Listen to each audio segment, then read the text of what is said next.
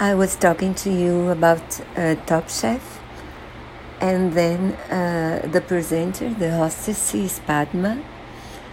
And I've just listened to uh, an interview of her in a podcast, and I was very impressed about the way she talks about her story, which includes uh, being an immigrant from India, her past as a child and uh, a teen who was abused, a teenager that didn't feel uh, pretty because she had a, a big scar after a car accident and she she started her career as a model. She loves to write. It seems she wrote uh, her memory.